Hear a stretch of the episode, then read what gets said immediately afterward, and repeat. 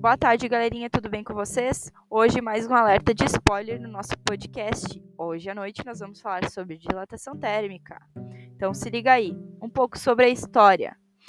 Entre os anos de 1908 e 1910, ocorreu a construção da ferrovia São Paulo-Rio Grande do Sul, com mais de mil quilômetros de extensão. Mas você sabe o que são os dormentes e aqueles espacinhos que ficam entre eles?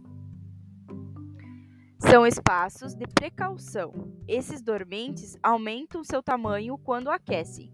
Isso é causado pelo próprio Sol, pelo calor.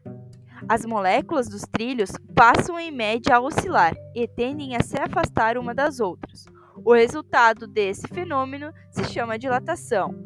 Agora, para a aula de hoje, pesquise um pouco mais sobre dilatação no nosso cotidiano.